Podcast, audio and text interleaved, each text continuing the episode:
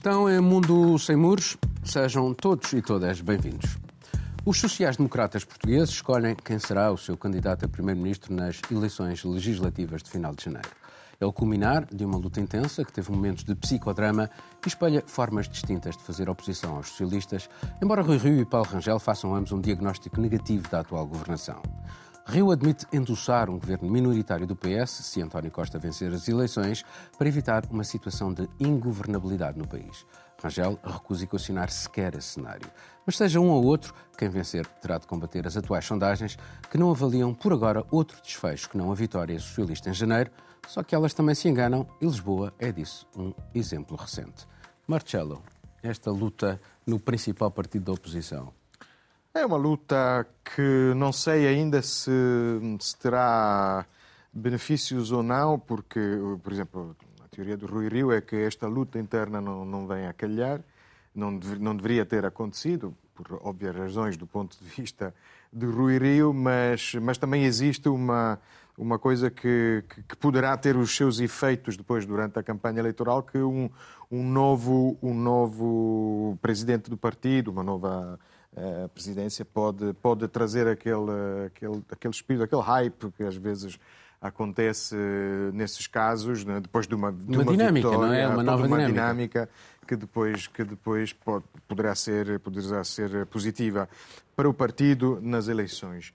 Um, apesar de tudo, uh, acho, por aquilo que, que vi, que, le, que li e que, e que, sabemos dos dois candidatos, uh, sabemos que, que Paulo Rangel tem, tem do seu lado o partido, uh, mas Rui Rio tem uma, tem uma talvez um, um, uma, um apoio popular diferente pelo, pelos percursos que, que tiveram. Rui Rio é um, foi, é um ex-presidente de Câmara, portanto, com uma, uma, uma uh, um, apoio, uma simpatia, não só popular, mas regional também, não é? Sabemos, uh, sobretudo, sobretudo no Norte. E Paulo Rangel, digo eu que sou e considero-me um, um europeísta, mas. Uh, junto de uma parte de, de, da opinião pública, um pouco por toda a Europa, infelizmente, é um que estava em Bruxelas, e, portanto, é, tem, tem este, digamos, tem este, esta marca, este, poderá ter este problema depois junto do eleitorado nas, nas eleições de 30 de janeiro. Uh, mas dito isto, depois não, não sei, não, não sou capaz de dizer muito mais sobre. Mas achas que era será... importante uma clarificação, uh, considerando que, que, que que há aqui de formas diferentes, de facto, de fazer oposição ao, ao governo uh, de António Costa? Clarificação, uh, ou seja, se, se têm ou não que declarar uh, o que é que vão fazer a seguir, é isso? Sim, uma clarificação sim. da forma como não, se faz eu a acho, oposição. Eu, eu, eu percebo, Rui Rio disse não é, que está disposto para, para um acordo, para viabilizar um governo e orçamentos que o país está a precisar.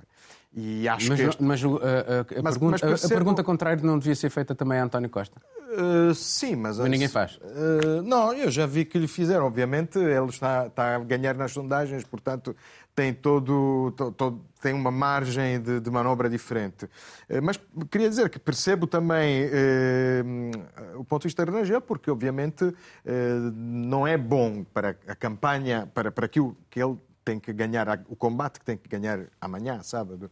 Eh, obviamente não é, não, é, não é bom dizer, eh, ou mesmo durante a campanha eleitoral, dizer que já abre portas a qualquer tipo de solução. Naturalmente tem que, tem que apresentar o partido como uma alternativa possível. Seria já admitir uma derrota que na campanha eleitoral não, não parece que seja uma, uma estratégia eh, uma estratégia vencedora, uma estratégia útil.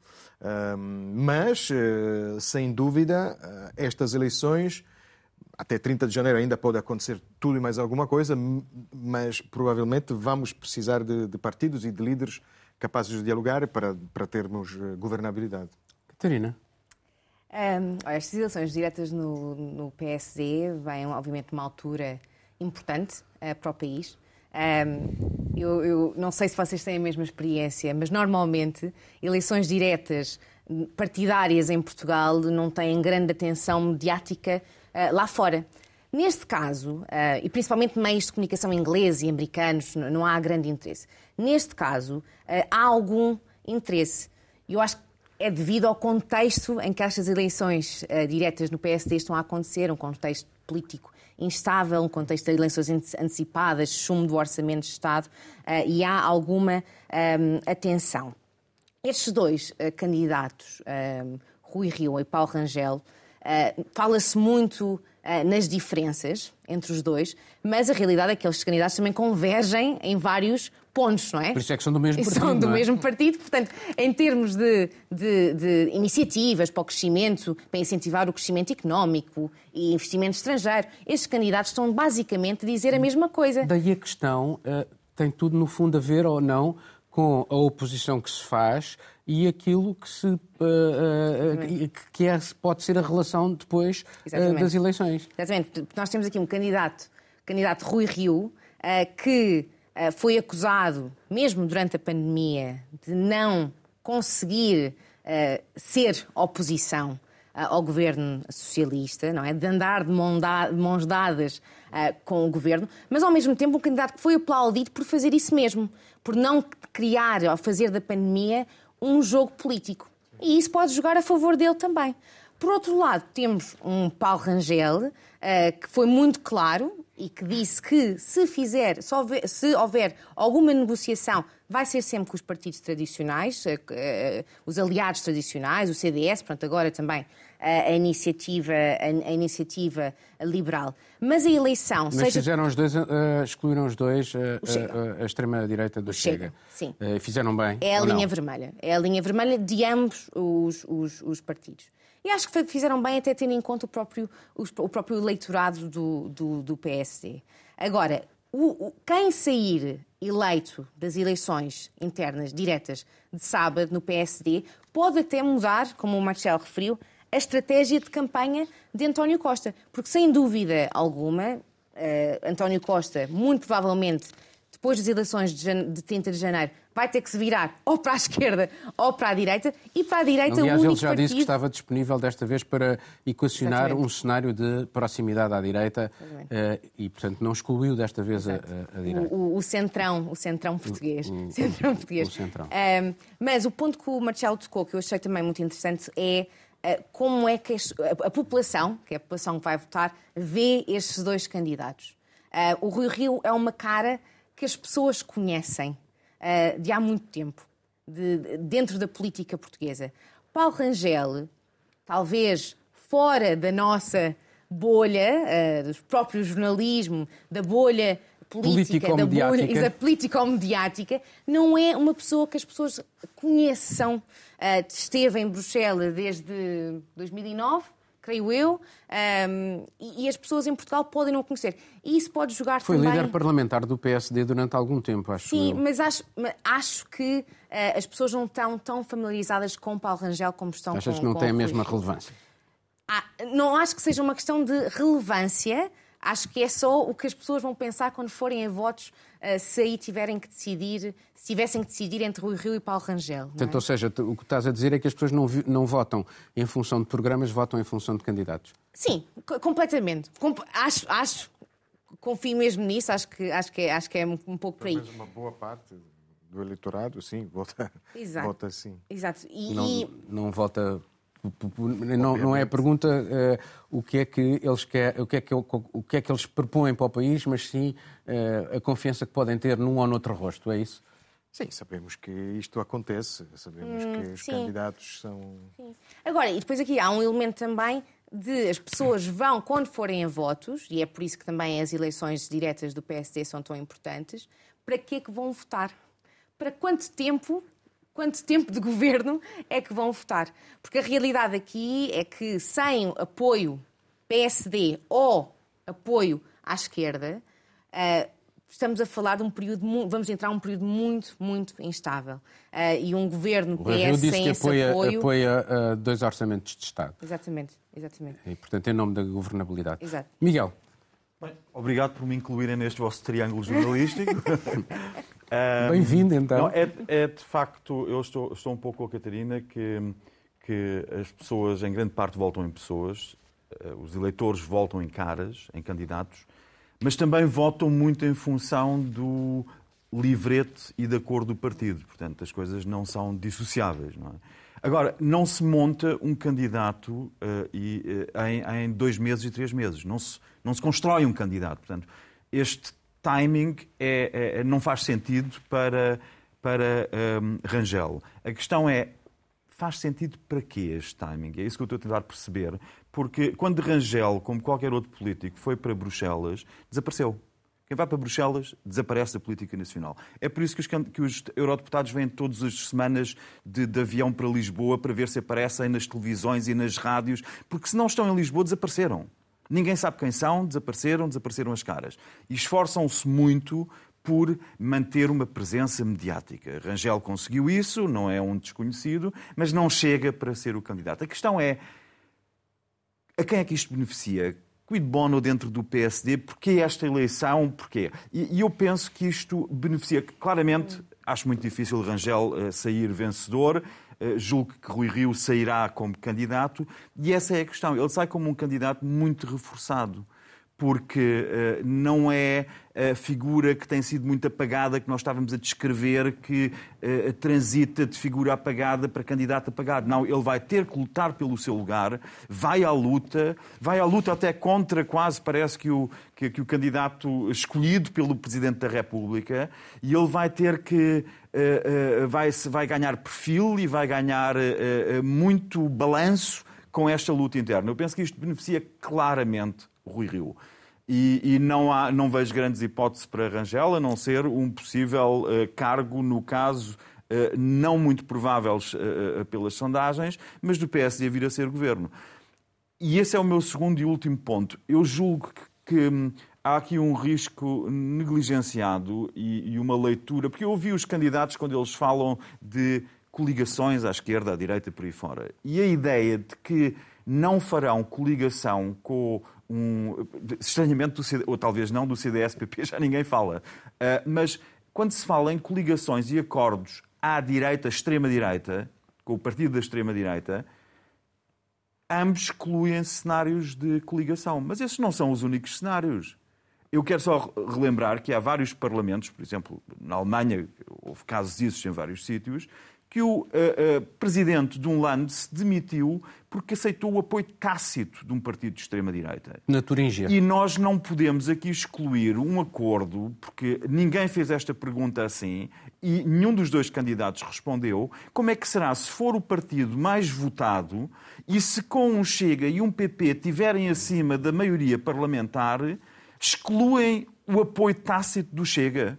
Porque esse tem o mesmo peso que o apoio expresso numa leitura de consertar políticas, porque se sabe que há um quid pro quo e, e quem recebe tem que dar. Portanto, eu não sou tão otimista quanto a, um, ao desfecho das eleições, como tu referiste, em Lisboa houve uma surpresa muito grande e compreendo quando as sondagens são muito defensivas, porque nós estamos a viver uma fase em que os eleitorados já não têm a previsibilidade estatística que as sondagens, de que as sondagens tanto gostam. É, só uma coisa, mas pensando só no Chega, o Rui Rio disse que a razão pela qual descarta uma, um acordo com o Chega não é, só, não é por ser o Chega, é porque o Chega exige ter um ministro no governo. Se o Chega não fizesse essa exigência. Oh, Catarina, bom, exige uh, uh, agora as exigências. Uh, Olha o que o Moedas prometeu em Lisboa e de repente está Vamos passar para outro tema.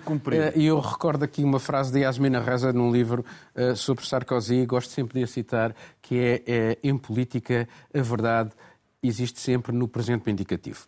Há um ligeiro cheiro a cannabis no programa do novo governo alemão. Isto é apenas um pequeno detalhe, em 378 páginas, prevê-se, sobretudo, mais proteção climática, mais justiça social, mais digitalização. Mas também o regresso à disciplina fiscal em 2023, como era exigência dos liberais. Em termos europeus, o acordo defende a ideia de uma soberania estratégica para a Europa, com mais cooperação entre forças armadas dos Estados-membros Quer ainda listas transnacionais em eleições para o Parlamento Europeu, uma maior defesa do Estado de Direito e uma alteração substancial ao sistema de asilo. Abre ainda as portas à reforma do Pacto de Estabilidade e Crescimento, esse que impõe um déficit abaixo dos 3% e uma dívida pública que não pode exceder os 60% do produto interno bruto. O novo governo alemão promete também adotar uma linha mais dura nas relações com a Rússia e a China, particularmente na defesa dos direitos humanos. O documento chega até a referir o apoio à presença democrática de Taiwan, é assim que lá está, nas organizações internacionais e é a primeira vez que a ilha rebelde chinesa figura num acordo de coligação na Alemanha. O documento terá agora de ser aprovado pelos partidos, sociais-democratas, ecologistas e liberais, e só depois Scholz poderá ser eleito chanceler no Bundestag. Quanto à cannabis, será apenas para venda controlada a adultos. Miguel. Bem, tenho 29 minutos para falar sobre a Alemanha. um, não, de facto, a questão do, do, do, cannabis, só uma pequena parte, é, é que não, não, é muito relevante. Até porque os verdes, que, que só foram o grande, a força motriz desta legalização, já não são o partido dos hippies ou qualquer coisa. Pelo contrário, o que nós estamos a ver é uma cisão dentro dos verdes fortíssima, que assistimos ainda agora para saber quem é que iria ser, parece uma questão de só menos, mas quem é que iria ser o Ministro da Agricultura, já agora, a propósito Sim. de cannabis, e uh, se era o Cem Özdemir, que é um político com, muito conhecido na Alemanha, de ascendência turca.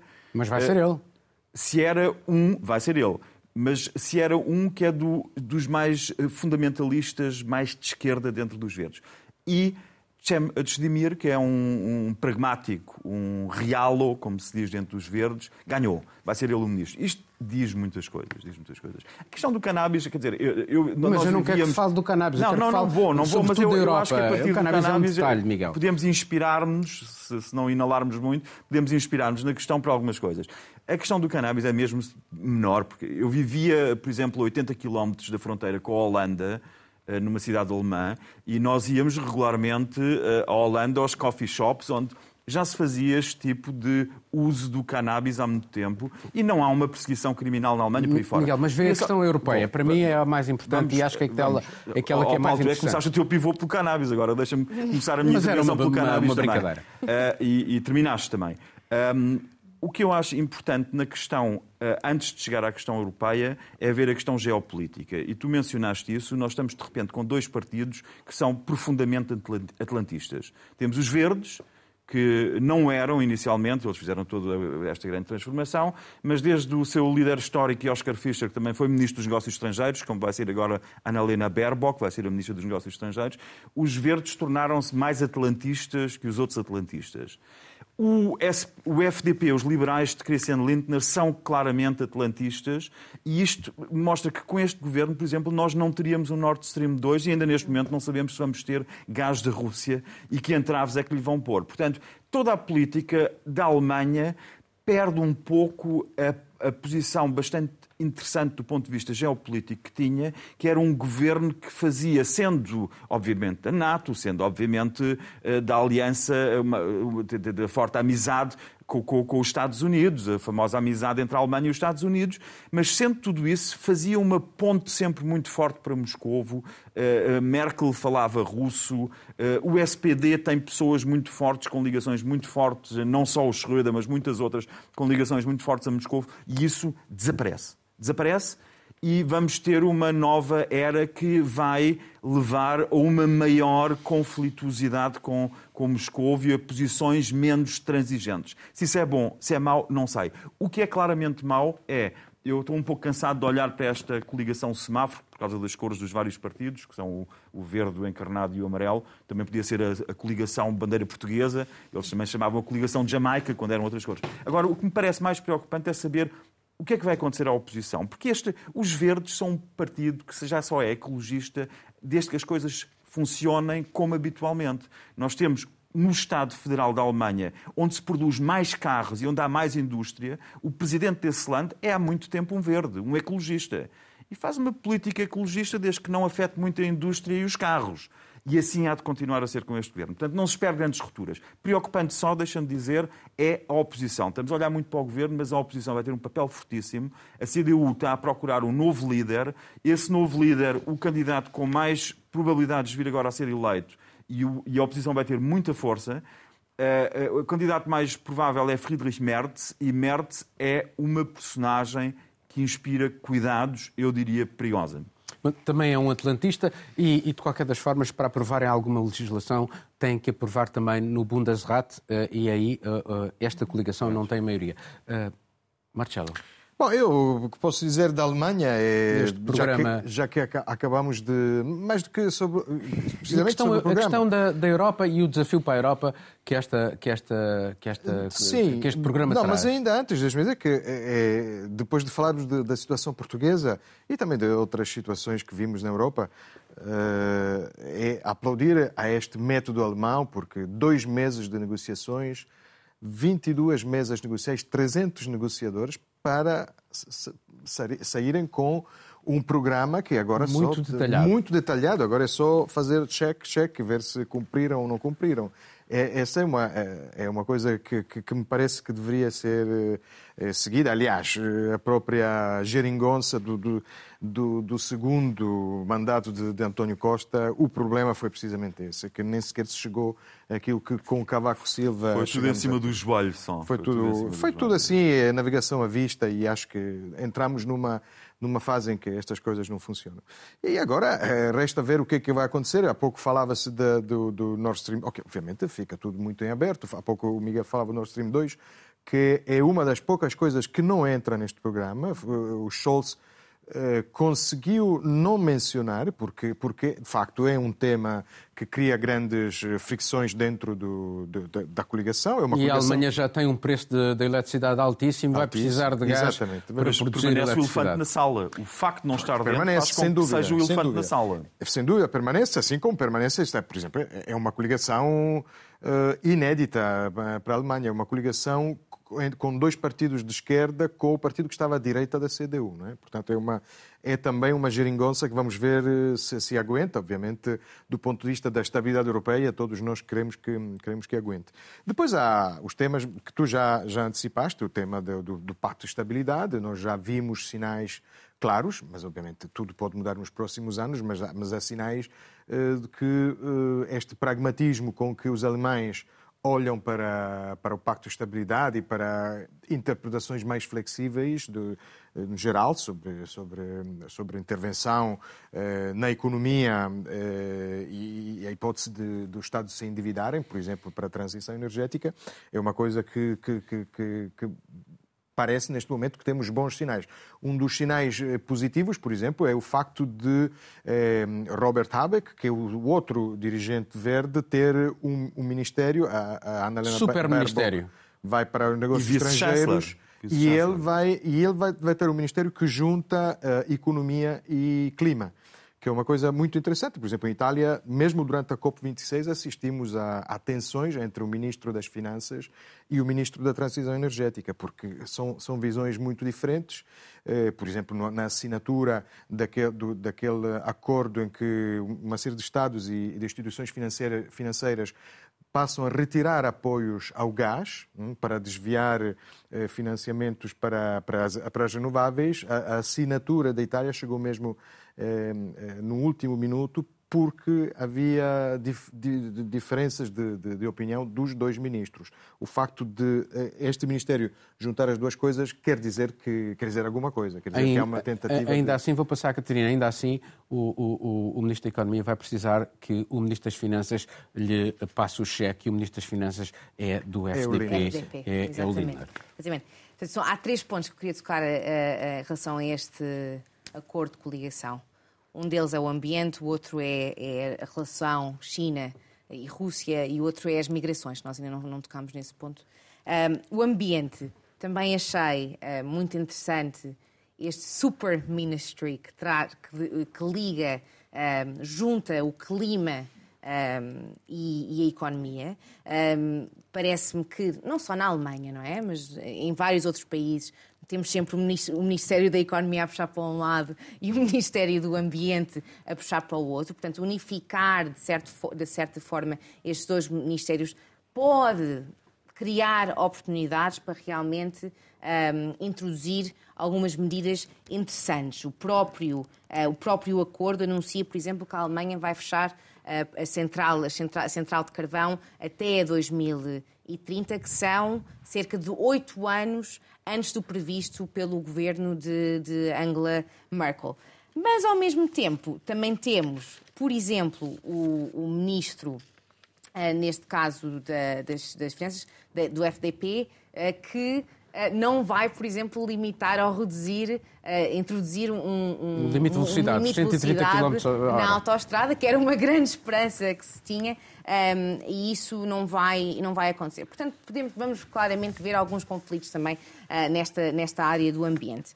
Em termos das relações com a Rússia e com a China. Deixa-me só dizer, o partido mais forte na Alemanha continua a ser o clube dos automobilistas, o ADAC. Exato. E toda a gente sabe isso. Portanto, com, com os carros é muito complicado é muito meter. Complicado mas, mas, mas, mas, os carros a combustão têm mesmo os dias contados. Sim, sim, sim. sim. Uh, tocar também aqui nas relações entre, entre, com a Rússia e a China. A nova ministra uh, dos Negócios Estrangeiros uh, disse, uh, e, o acordo mostra isso, que ia ser muito mais dura, ou uma tentativa de ser mais dura com a Rússia e com a China. Portanto, uma tentativa aqui de dar mais ênfase aos direitos humanos do que às, às relações económicas entre estes países. Apoia, por exemplo, eleições na, na Bielorrússia, Uh, diz que uh, deveríamos introduzir mais sanções uh, se Lukashenko continuar a ir, a seguir a direção que está a seguir neste momento, quer apoiar o Taiwan. E isto já está, está, já está a enviar mensagens pelo mundo, porque a China, esta semana, já veio dizer à Alemanha não metam o nariz onde não são chamados. Portanto, um, ehm, e, e, é realmente a primeira vez que um acordo refere-se à China eh, como este acordo eh, se refere. O tipo de, de linguagem que é utilizada eh, é, é, bastante, é bastante forte. Mas nós sabemos, como sempre, que muitas vezes, mesmo com, com este tipo de coligações e acordos muito progressistas, que a economia muitas vezes fala mais alto e, olhando para a Alemanha, por exemplo, que tem um investimento chinês brutal que, que a China é o maior vê... parceiro comercial. Sim, a China, e a China vê a Alemanha na, e vai na, continuar na a ver a Alemanha como um, como um país uh, muito atrativo para, para, para, para fazer uh, negócio e a Alemanha ganha muito com isso também. Vamos ter que passar para outro tema, porque ainda temos dois. Em vários pontos da Europa houve protestos de opositores à discriminação de não vacinados e aos receios de uma eventual obrigatoriedade de vacinas contra a Covid-19. Algumas manifestações chegaram mesmo a tornar-se violentas. São situações que levantam a questão do equilíbrio, por vezes difícil, entre as liberdades individuais e a responsabilidade coletiva.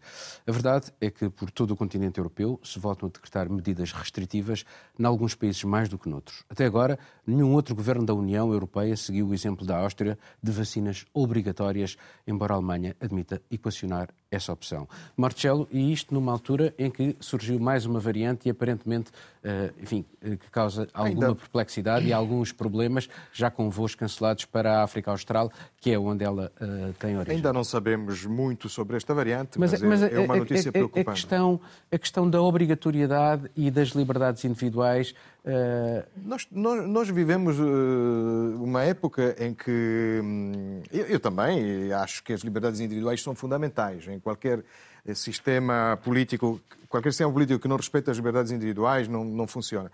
Só que nós vivemos uma época em que estamos muito pouco. Na China habituados... funciona. Uh, por hum. enquanto, é verdade, é verdade. Mas uh, não funciona de acordo com os meus gostos, digamos. digamos sim, pode ser com os teus valores, sim. com os meus valores. Mas, mas um, nós não estamos habituados a prestar muitos serviços comunitários. Até, até a tropa obrigatória acabou há muito tempo em vários, em vários países. Um, e, e, isso, para mim, parece um, caso paradigmático de, de, de, utilitarismo, ou seja, de fazer uma coisa que é útil para nós e que é útil para a comunidade, que é a vacina, a ser, apanharmos a vacina. Uh, aliás, devemos uh, seguir esta, esta, esta, esta, este caminho com, com a terceira dose, mas, um, obviamente, temos uma minoria, uma minoria ruidosa, uma minoria que, que, que há problemas e que uh, nos obriga a arranjarmos medidas medidas deste tipo. Eu tenho, eu tenho uma, devo dizer, tenho uma certa, tenho todo o respeito pelo, pelos anti-vacinas. Uh, tenho dois sentimentos, um é de respeito e outro é de grande inveja, porque o respeito, é, eu, eu tenho respeito pelas fobias de toda a gente, porque eu também tenho as minhas fobias. Eu, por exemplo, tenho medo de voar, uh, no, no, avião até me porto bem, mas antes mas de apanhar um avião. Não são necessariamente fobias. É? é um medo, é um medo irracional ou até racional, porque é nossa, o nosso raciocínio faz uma série de percursos. Eu, antes de, de, de, de voar, não durmo. Uh, e no avião até porto bem, mas mando vir umas garrafas de vinho. Mas, uh, e, e vocês estão-se a rir, obviamente, porque. Agora, aí entra a inveja, porque o anti-vacina é uma pessoa que Na tem Lufthansa medo. vais pedir tipo cannabis. Na Lufthansa vais, se calhar, pedir Antigamente, cannabis. antigamente até o bilhete era mais caro, mas o, o, o álcool era de borla. E agora o que poupo no low cost, depois gasto Bom. ele. Mas, mas é, não, mas é isso. E, e o que acontece é que são levados a sério.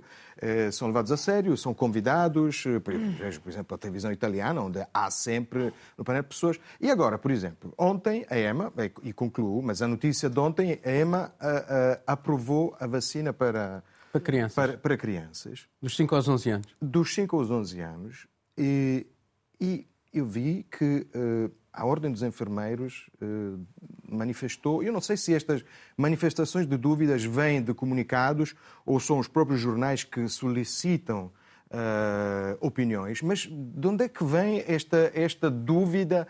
Eh, lá está, então eu quero saber se, se a Ordem das Hospedeiras concorda com uh, os aviões alimentados a óleo vegetal, que é uma, experi- uma experiência científica que está a ser uh, testada. Eu, provavelmente, se viver o suficiente para apanhar um avião a óleo vegetal, não vou sonhar um choque frito na noite anterior e acordar aos berros. Mas eu não percebo. É uma, é é uma, é uma coisa que, que não percebo e esta tentativa de entrar num debate só para ter visibilidade e depois não, não, não- não concluir. Miguel. Bem, eu acho ótimo que nós agora, quando discutimos o Covid, já vamos para os choques fritos e para aqui É, para lá. fantástico. Mostra um certo- uma certa saturação com o tema, não é? Não são os óleos que são saturados, somos nós saturadas. que estamos saturados. Eu acho que quanto à obrigação de vacina é de facto um, um- um terreno eh, eh, muito complicado, muito complicado. Até porque, como tu dizes, com uma nova estirpe, em que a discussão é até que ponto é que esta vacina é eficaz, nós estamos a falar da obrigatoriedade de tomar qual das vacinas? Quantas vezes? Vamos ter, vai haver uma obrigação para as pessoas se vacinarem de seis em seis meses? E a seguir a uma obrigação, mesmo quem não quer, e, e- e sofrendo penalizações, eh, por alguma razão, um partido. Isto não são posições minoritárias. Há a tendência, mais uma vez, tem que se repetir sempre: eu sou duplamente vacinado, acredito no Covid, por aí fora.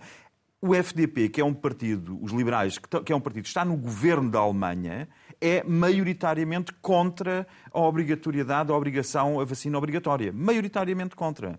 A começar pelo líder do partido, o Sr. Christian Lindner. Portanto, isto não são posições exóticas. Mas não são estamos a falar posições de que metem, metem com, com, com direitos eh, eh, constitucionais fundamentais Mas a vacina e que não é é muito obrigatória em lado nenhum. Perdão? É, Na Europa, a vacina não é obrigatória. Tirando a Áustria, dos liberais. Não, é mas na Alemanha obrigatória. está a ser discutido Está agora. discutido na Alemanha. A Alemanha medidas está de neste limitação momento... de circulação. N- Não, Mas é natural. Marcelo, neste momento estão na Alemanha a discutir Eu sei, tornar mas a, a a vacina começou muito obrigatória. antes.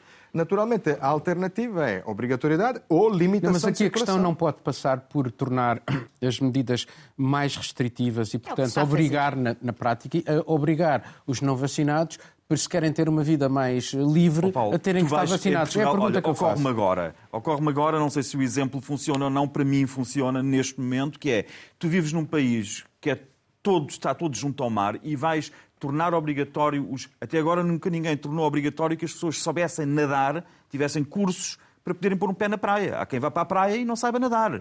Mas eu E- e, a, e sozinho, obrigação Miguel, e mexer com, com a vida das pessoas, dizer-lhes o que é que elas têm que fazer e o que Mas não têm não que fazer aos é outros. muito complicado. Mas isso não, Se eu não sou tem potencial para afeta os sempre outros. os outros. Afeta sempre os outros. E no caso das crianças, a Alemanha ainda não decidiu. Falaste que na Europa autorizou a vacina para maiores de 5 anos, a, partir dos 5 anos. Na Alemanha ainda não se pronunciou. A Não, mas se a maioria dos países ainda não se pronunciou. Pois, pronunciou, portanto, é. na Alemanha não é ainda não existe essa recomendação ainda, só para dizer, é, é um Estado, a União Europeia chegou-se à frente, tem-se chegado E não nesta será parceria com a, com a Pfizer BioNTech Provavelmente. chegado à frente. Não será. Não há ainda uma recomendação. Bom, o que há, o que há é, eh, com exceção da, da, da- Áustria, e eventualmente eh, está a ser equacionado na Alemanha sim, mas há restrições. E as restrições eh, de, eh, por exemplo, em França, eh, soube-se agora, eh, o, o teste para os não vacinados só vai durar 24 horas e durava 36 horas. Ou seja, eles estão a tornar as medidas muito mais restritivas para os não vacinados. Provavelmente é o caminho, não é o caminho, sobretudo agora que como o Miguel referiu, esta nova estirpe, aparentemente, enfim, não temos ainda dados muito Concretos. eh, apurados, eh, enfim, escapa um bocadinho às vacinas que É um temos risco até agora. que está a ser equacionado.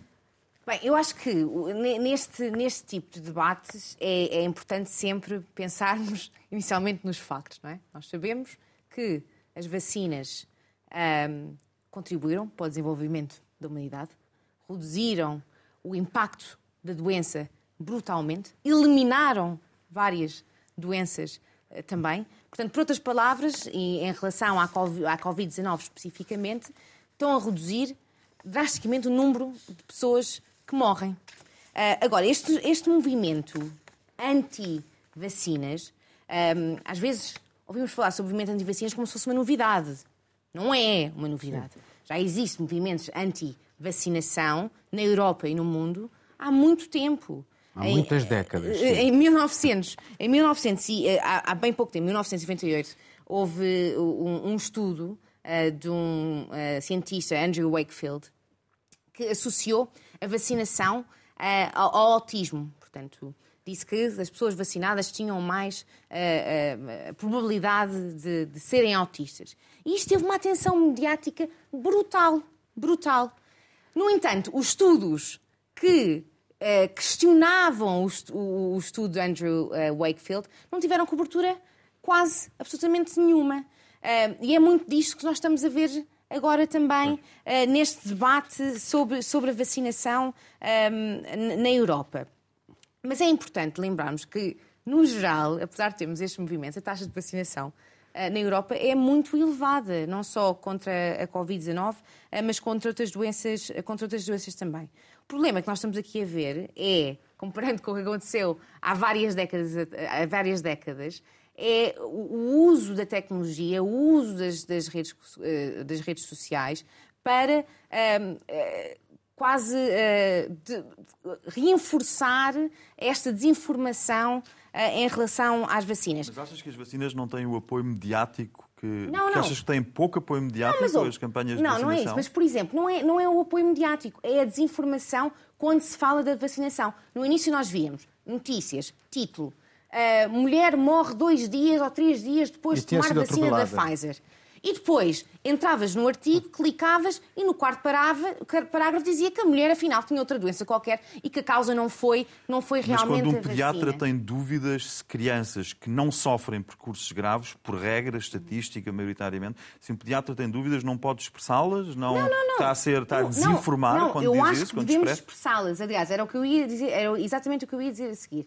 Eu, eu não concordo, acho que a obrigação da vacina Uh, não é a forma de resolver o problema. Como eu acho que a obrigação de nada, muitas vezes, não é a forma de resolver o problema. Olhemos, por exemplo, muito rápido, para um assunto que não tem nada a ver, mas para a mutilação genital.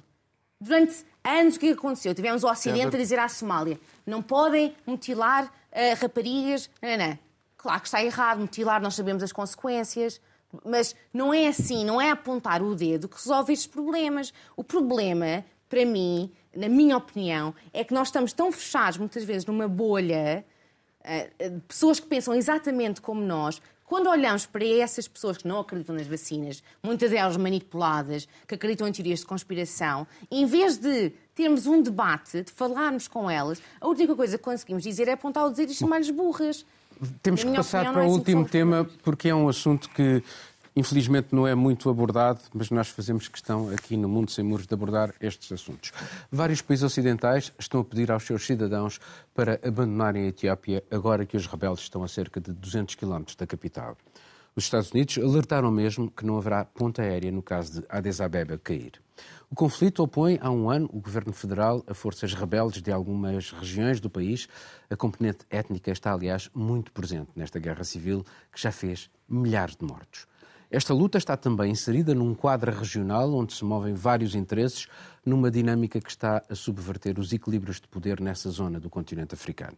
Ela não pode ser dissociada, por exemplo, das opções do Egito, determinado em impedir que o governo etíope controle as águas do rio Nilo através da construção de uma grande barragem.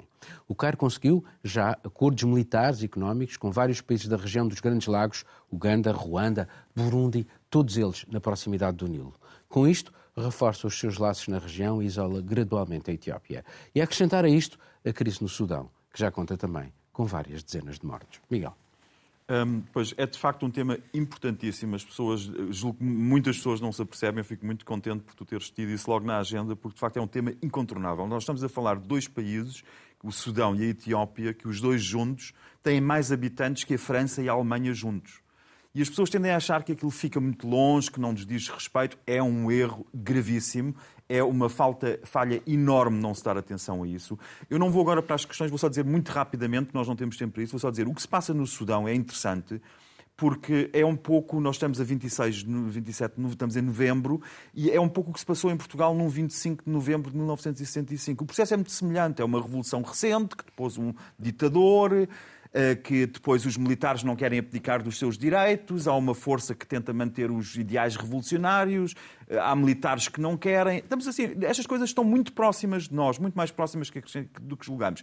A creche é um problema muito grave, é este ponto que eu quero chegar. É o problema étnico. É o problema das multietnias. E é o problema, eu queria só lembrar aqui, o, o presidente nos anos 90 do Ruanda, que era o Pasteur uh, Bizimungu, e Pasteur Bizimungu dizia precisamos de uma conferência de Berlim 2. E durante muito tempo, uh, a União Africana, que aliás tem a sua sede em Addis, Addis Abeba, que está prestes a ser conquistada pelas pessoas que foram excluídas do poder e tiveram que voltar para o Tigre, e que querem, não querem um país independente, como aconteceu no Sudão do Sul, que há 10 anos se tornou independente, mas há outra vez um problema étnico. A questão aqui é: fomos nós, europeus, que desenhámos aquelas fronteiras absurdas e desenhámos. A régua e esquadra, Miguel. Algumas. O régua e esquadra foi na Conferência de Berlim de 1880 e 85, portanto já lá, vai muitos, já lá vão muitos anos. Foram traçadas umas fronteiras absurdas e, pior, foi exportado um modelo de país e um conceito de país que nada tinha a ver com as realidades africanas. E todos os problemas que nós temos tido em África decorrem daí. Daí que haja muitos líderes africanos a pensar numa nova forma de pensar as fronteiras, que não podem ser, que, que, separaram, dividiram etnias, que juntaram etnias que antigamente se afastavam naturalmente porque o conceito de país estava ligado a uma população e não tanto a um território, por aí fora. Portanto, há uma forte responsabilidade nossa hum. nesta situação que está a viver em África e há, sobretudo, o que dizia a Catarina há bocado, que é esta história de estarmos a impor os nossos valores sempre. A impor, olhar fronteiras, respeitar fronteiras, Estado de nação, por aí fora. É, um, é de certo, um, um, um, continente que está a pagar uh, a fatura de uma sobranceria europeia que começou no final do século XIX. Marcelo, tenta ser ah, muito rapidamente posso dizer que uh, eu percebo o ponto de vista do Miguel, mas atenção. No caso porque... de, de, da Etiópia, uh, já, já existiu durante muito tempo o reino da Etiópia. Portanto. Exatamente. Mas, não, é, mas, é, mas, mas é um exemplo que não é atenção, o melhor para aquilo que o Miguel porque diz. A União, a União Africana, a União Africana até agora preferiu nunca pôr em discussão estas tais fronteiras de, de, do Congresso de Berlim e as fronteiras hum. herdadas do colonialismo. É uma caixa de Pandora. E há só, porque é uma caixa de Pandora enorme, há só duas exceções, as exceções são precisamente eh, Eritreia e Sudão, Por isso Sudão estão sempre a fragmentar os países, porque, porque não se fala sobre o assunto, porque, estão sempre a fragmentar. Porque à medida que vais novos. fragmentando, surgem outros, eh, outros, outros conflitos, e é precisamente o que aconteceu no Sudão do Sul, onde surgiram novos conflitos étnicos e, aliás, neste aspecto, o Sudão parecia ter entrado numa, numa fase eh, incrível. Mesmo com a ditadura, o Sudão era um, um Estado pária, foi, foi no Sudão onde, onde, se eh, refugiou Osama Bin Laden quando saiu da Arábia Saudita. Ehm, depois começou a ter uma série de, de, de, Fizeram guerras no Sudão do Sul, fizeram guerras no Darfur, famosíssimas. Era, é, é, sim, os Janjaweed que, que, que, que, mataram. Aliás, o, o, antigo ditador Omar al-Bashir está procurado está pelo Tribunal procurado por crimes contra, contra crimes e, e, e estas, guerra e crimes contra a humanidade. Estas milícias Janjaweed, que quer dizer diabos a cavalo, eram lideradas pelo atual vice-presidente do Conselho, do Conselho de o General Hermeti. Portanto, o que acontece neste momento no Sudão é que temos este Conselho de Soberania de militares que não quer deixar trabalhar o governo civil, portanto, daí a deposição e depois uh, a detenção de Hamdok, que foi agora libertado. E, e que tem uma relação também de grande proximidade com, com, com, com com o presidente do Egito. E que é uma questão económica, porque os militares controlam toda a economia. Controlam a economia, a economia do Sudão, que está desastrada. Daí, daí também o, ser, o facto de ser muito difícil dominar protestos populares, porque basta. O Sudão é um país eh, muito endividado, basta subir um pouco o preço do pão, numa economia muito, muito frágil, e obviamente tens as praças cheias de, de, de protestos. Aliás, foi é, por causa do preço do pão que começaram as manifestações exatamente. contra, Contra o regime de al- dita- contra aquela ditadura, Ditadura, militar sim. eh, religiosa do Exato. Al-Bashir. Só para, só para concluir, um, quando se fala de um conflito uh, como aquele que está neste momento a acontecer na Etiópia, é sempre importante pensarmos uh, que não há um bom uh, e um mau. não é?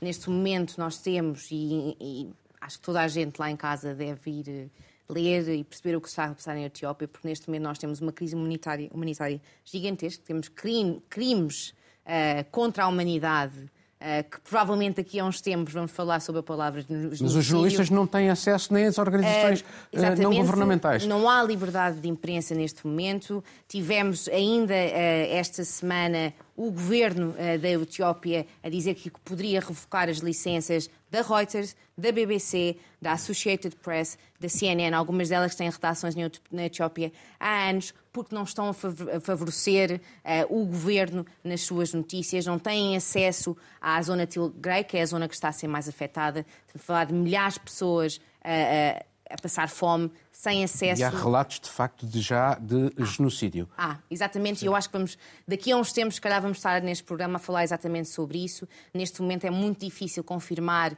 eh, este tipo de, de- de alegações, eh, mas está realmente a acontecer eh, e, e- e vai continuar até, até conseguirem chegar a qualquer tipo de, de acordo, não é? Mas vai ser muito E, e a complicado. suprema ironia é que o, o- o dirigente da Etiópia é um prémio Nobel da Paz em 2019. Exatamente. exatamente. E assim terminamos este programa. Estamos de volta dentro de uma semana. Tenha dias felizes.